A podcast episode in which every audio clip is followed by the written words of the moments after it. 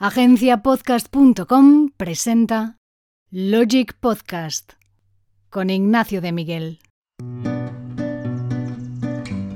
Bienvenido al podcast de Logic. Hoy un caso de éxito. Vender más en crisis gracias a la diferenciación. Un análisis de caso de éxito gracias también a la microinnovación. No hay dos personas iguales y tampoco hay dos negocios iguales. Pero igual que hay personas que inspiran a negocios que también pueden hacerlo, aunque el nuestro se dedique a otro sector y venda de otra manera. Hoy quiero comentar un caso de éxito de una pequeña tienda local de barrio que lleva 18 años en funcionamiento.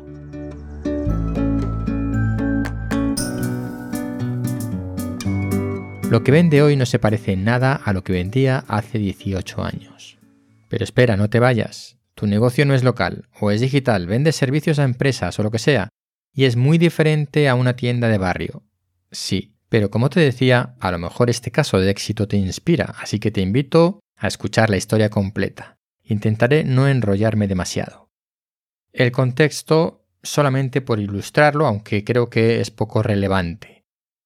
El caso se sitúa en un barrio llamado Ciudad de los Poetas de Madrid construido en los años 70. Es un barrio residencial en lo que en aquel momento se consideraba las afueras de la ciudad. Como todo barrio de entonces, está lleno de locales comerciales. Es un barrio de una tipología bastante curiosa con aceras muy estrechas, pero eso no viene al caso. La población del barrio ha envejecido, sí, pero también se ha renovado en parte y hay varios colegios, institutos y mucha actividad en la calle y en los parques. Apertura de tienda, modelo de negocio. La tienda en cuestión se llama Maituka, como su dueña. No creo que llegue a enterarse de que hablo sobre ella, pero bueno, si lo hace, que sepa que la considero toda una empresaria, a pesar de que en este momento no tenga empleados. Me estoy distrayendo y he prometido no alargarme. Vamos al caso.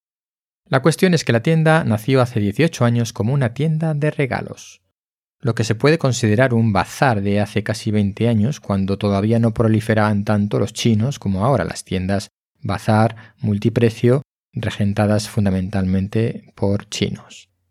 Y además es una tienda muy pequeña que con cuatro clientes dentro ya está llena de gente. ¿Qué pasa con las crisis? Pues no sé cómo habrá pasado su propietaria a las crisis, cuánto ha sufrido, pero lo que sí puedo confirmar es que hoy vende más que nunca y la tienda le va mejor que nunca. Y además el salto definitivo lo ha dado tras la pandemia, después del confinamiento. Pero el salto definitivo, eso no empezó. El éxito de ahora no ha empezado de repente. Su éxito empezó hace 18 años, cuando comenzó también su evolución, porque se adaptaba a lo que su clientela quería en cada momento ha microinnovado día a día.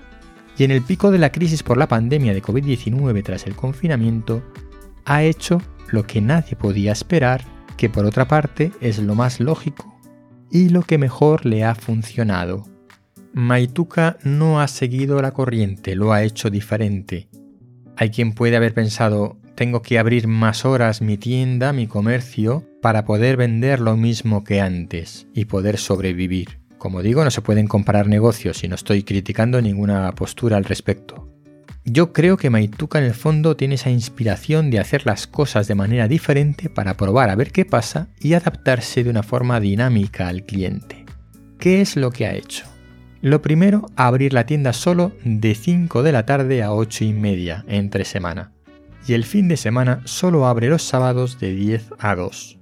El resto del tiempo que le dedica al negocio lo emplea en poner una cámara fija, yo creo que usa el móvil, en una esquina de la tienda, pequeña tienda, y se graba el tiempo que sea, 5 minutos o 50, enseñando y probándose ropa y complementos, que eso es lo que ahora vende y mucho.